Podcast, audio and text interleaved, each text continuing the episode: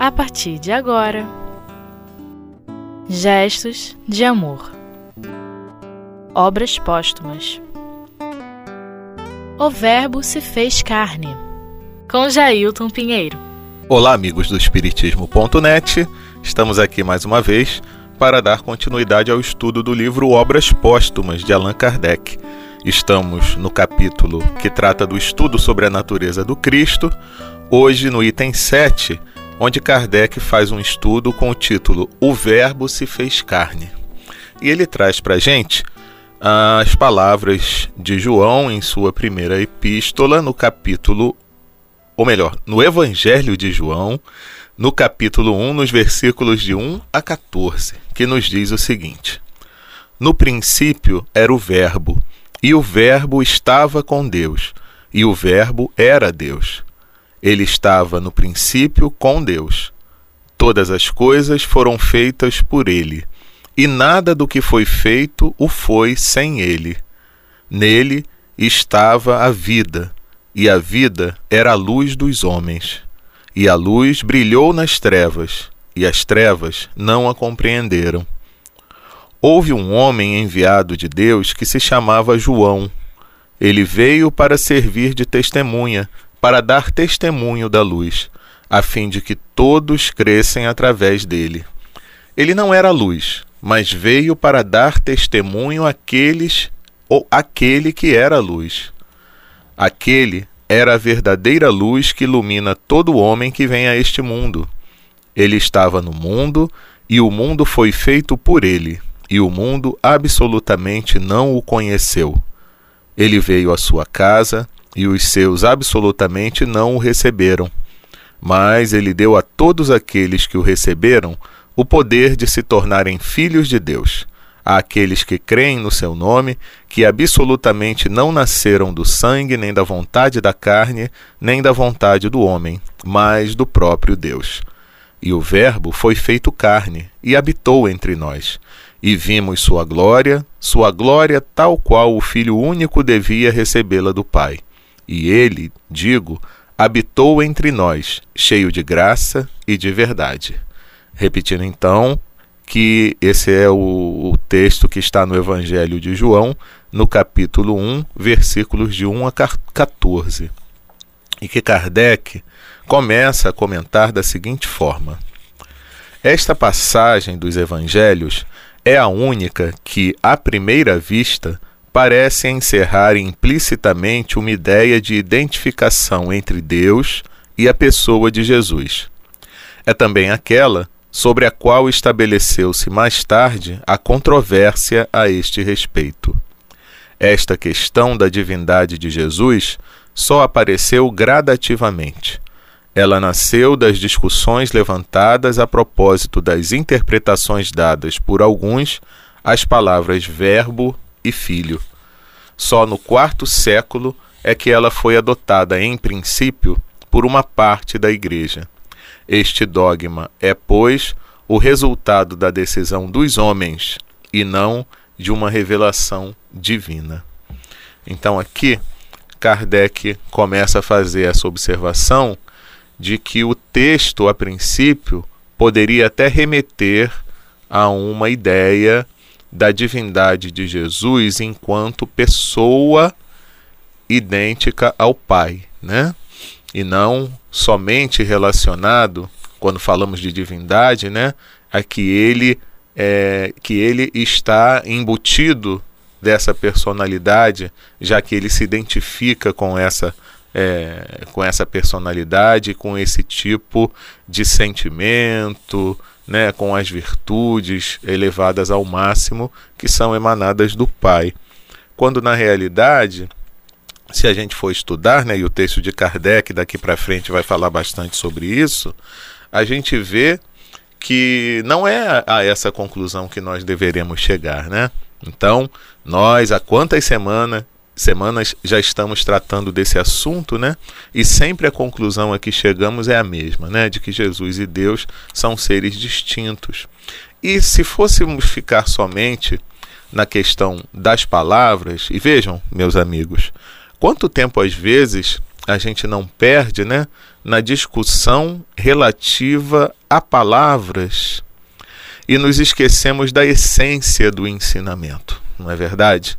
Então, uma vírgula aqui, um verbo ali, um significado diferenciado aqui ou ali, às vezes em um local tal palavra pode ter uma conotação, em outro local que fale o mesmo idioma, nós já temos um sentido completamente diferente dado aquela palavra, e o entendimento pode ser igualmente distinto.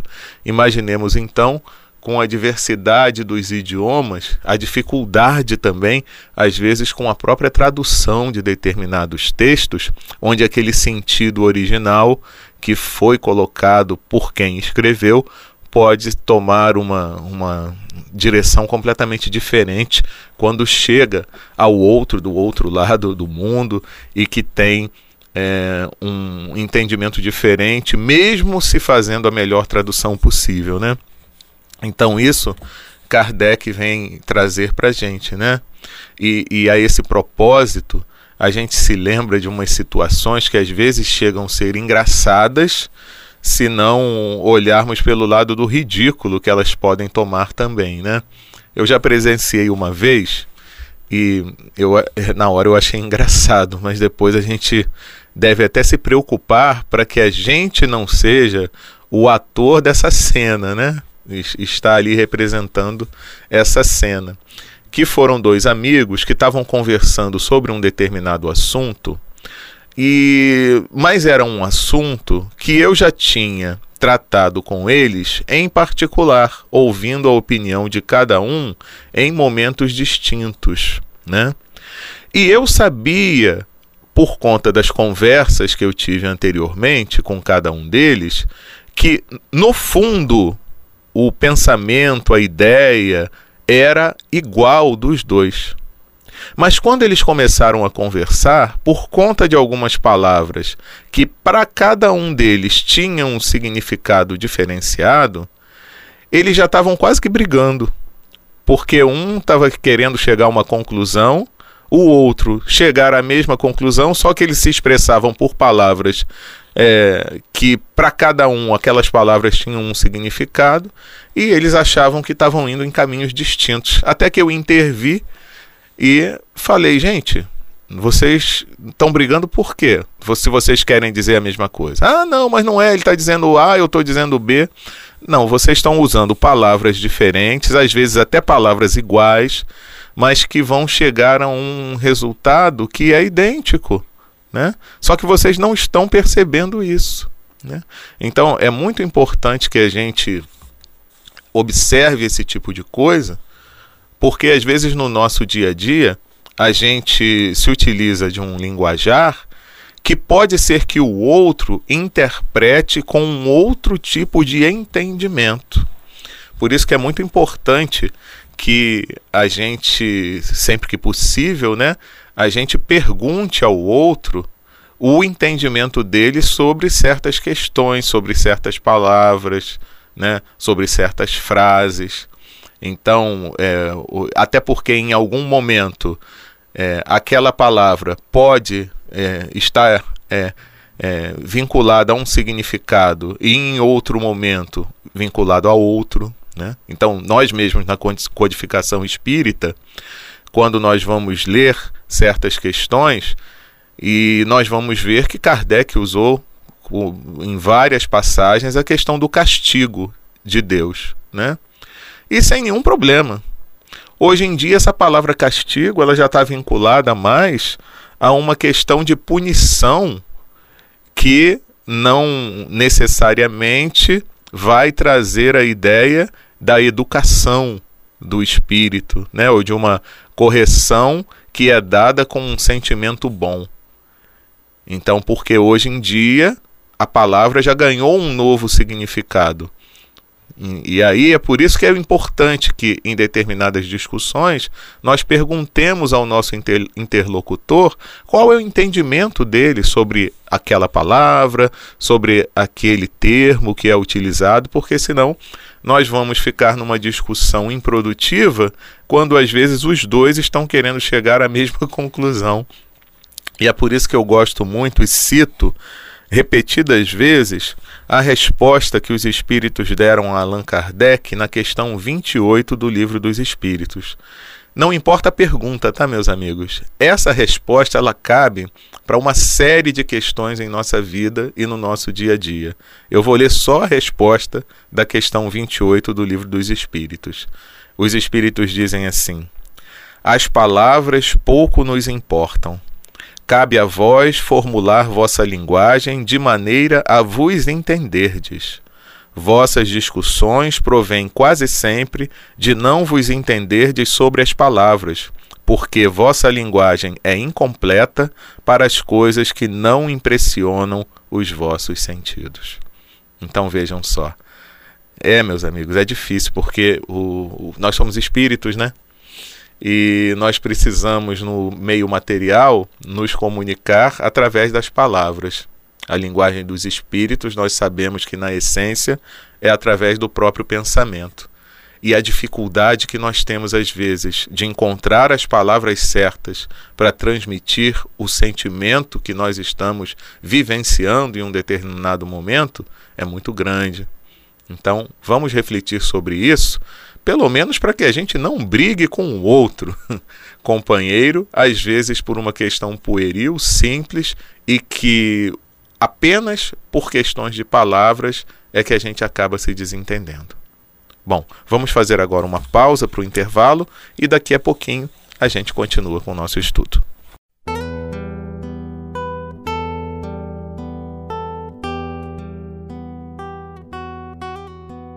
Gestos de amor. Obras póstumas. De volta com o estudo do livro Obras Póstumas de Allan Kardec, no estudo sobre a natureza do Cristo e no item 7, o Verbo se fez carne. Kardec prossegue comentando essa passagem de João, dizendo o seguinte: É de se notar que as palavras que citamos mais acima são de João e não de Jesus, e que, admitindo que não tenham sido alteradas, elas exprimem, na realidade, apenas uma opinião pessoal, uma indução onde se encontra o misticismo habitual de sua linguagem. Não poderiam, pois, prevalecer contra as afirmações reiteradas do próprio Jesus. Porém, aceitando-as tais quais são, elas não resolvem de modo algum a questão no sentido da divindade, pois elas se aplicariam igualmente a Jesus, criatura de Deus. Com efeito, o Verbo é Deus porque é a palavra de Deus. Jesus, tendo recebido esta palavra diretamente de Deus, com a missão de revelá-la aos homens, assimilou-a. A palavra divina, da qual se impregnara, encarnou nele. Ele a trouxe consigo ao nascer, e é com razão que Jesus pôde dizer: O Verbo foi feito carne e habitou entre nós. Jesus pode, então, ser encarregado de transmitir a palavra de Deus sem ser o próprio Deus, como um embaixador transmite as palavras de seu soberano sem ser o soberano. Segundo o dogma da divindade, é Deus quem fala. Na outra hipótese, ele fala pela boca seu, de seu enviado, o que nada tira a autoridade de suas palavras. Então é reafirmando aqui, né, Kardec, algo que ele já falou anteriormente. Não tem o menor problema de eu, como um embaixador, representando uma outra pessoa, ou uma nação, ou um povo, eu ser ouvido como se fosse o próprio que me enviou. Eu tenho a autoridade para fazer isso. Essa autoridade me foi concedida por aquele que me enviou. Né? E uma outra questão muito interessante é relacionada, como nós já falamos no bloco anterior, à questão das palavras, né? Quando a gente fala que o verbo se fez carne, e Kardec faz aqui uma observação relacionada a Jesus ter encarnado aquelas virtudes de Deus, né? É, a gente não usa às vezes essa mesma expressão o, quando a gente fala assim, poxa, você encarnou a, a, a, bondade agora, né? Você é a encarnação da própria bondade. Por conta, às vezes, de uma atitude que nós tomamos e que é boa, É lógico que nesse caso, é, normalmente esse tipo de expressão é utilizada quando aquela pessoa não costuma agir de uma determinada maneira, mas em algum momento ela passa a agir daquela maneira, ou somente em algum momento ela age de uma maneira um pouco diferente, né? Da mesma forma como você pode falar, né? Poxa, mas agora você encarnou uma ruindade aí, né? Então, às vezes é pela falta de uma outra palavra para substituir aquele pensamento. Né? Por isso que Allan Kardec, na codificação espírita, ele até criou termos novos. Né? A própria palavra espiritismo foi um termo criado por Kardec, já que espiritualismo já tinha uma acepção diferente. E por aí vai. Espírito também foi criado, e várias outras palavras é, vêm sendo criadas para que é, a gente procure o máximo possível desvincular aquela palavra de um outro entendimento que uma palavra similar, se fosse utilizada, poderia trazer confusão. Na realidade, meus amigos, se a gente for ver é, por esse caminho, a gente teria que ter um dicionário com mais do que o dobro das palavras que existem hoje em dia, não é verdade? Mas que a gente acaba empregando com acepções diferentes. Você, vocês vejam, o próprio exemplo do dicionário você pega lá um verbete, uma palavra, e aí você vai tendo vários significados. Significado 1, um, tal, 2, tal, ah, e por aí vai. Né? Tem palavras até que, que funcionam em alguns momentos como adjetivo, em outro momento funciona como verbo, quer seja conjugado ou não. Então, vocês veem que tem uma diferenciação, né?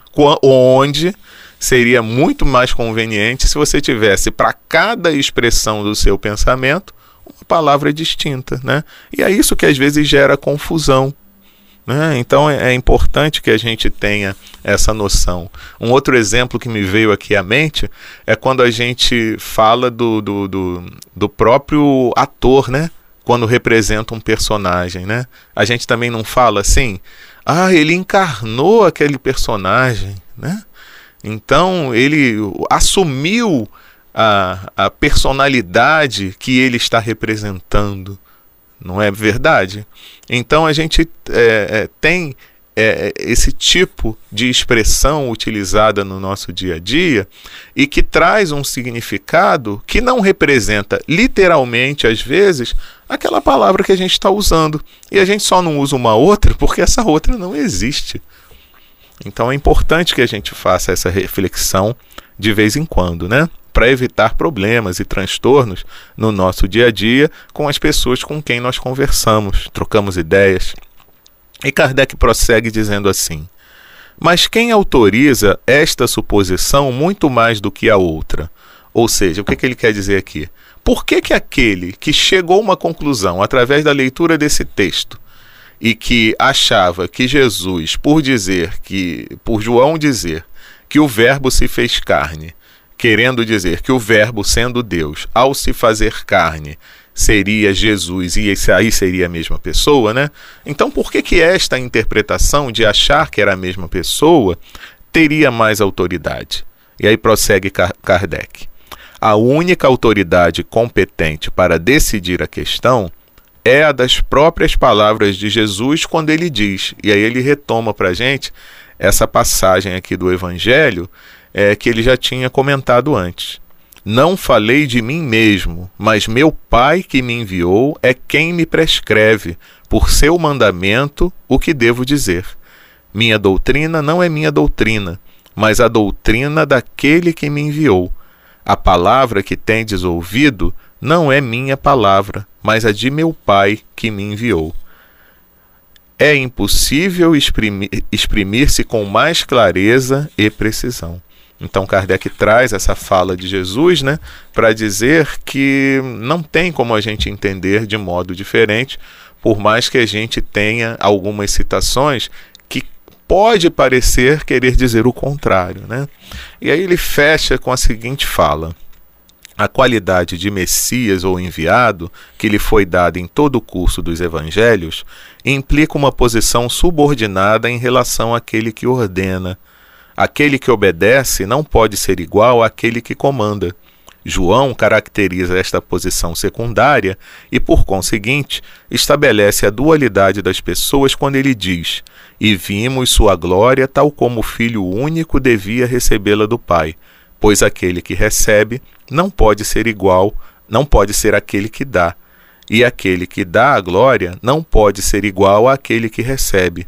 Se Jesus é Deus, ele possui a glória por si mesmo e não a espera de ninguém. Se Deus e Jesus são um único ser sob dois nomes diferentes, não poderia existir entre eles nem supremacia nem subordinação. Já que não há paridade absoluta de posição, é que são dois seres distintos. A qualificação de Messias divino não implica mais igualdade entre o mandatário e o mandante, que a do enviado real entre o rei e seu representante, que era aquilo que a gente comentava, né? Jesus era um Messias divino pelo duplo motivo de que ele tinha sua missão de Deus e que suas perfeições o colocavam em relação direta com Deus. É aí, mais uma vez, a gente tendo essa ideia do enviado que representa uma outra pessoa, né? E no caso de Jesus, meus amigos, por mais que a gente tenha um ser evoluído como ele é, e como já era nessa época em que teve essa missão de vir nos trazer uma mensagem divina, é, ele ainda não era o próprio Deus, né? Mas ele era assim tipo um enviado perfeito, né? Quando a gente às vezes envia uma outra pessoa para falar em nosso nome, às vezes a gente fica com uma preocupação, né? Porque poxa, ele tá lá para falar o que eu tô pedindo, mas é, se fizerem uma pergunta ou outra, talvez ele fique meio sem saber o que responder. E no caso de Jesus, não, porque ele já estava mergulhado no pensamento divino. Então, tudo que ele trazia, ele trazia com uma garantia de absoluta verdade, né? E com uma credibilidade sem igual. Por hoje a gente fica aqui. E na próxima semana a gente vai então passar para o último item de estudo sobre esse capítulo aqui muito interessante de obras póstumas de Allan Kardec, que é o estudo sobre a natureza do Cristo. Um grande abraço a todos e até a próxima.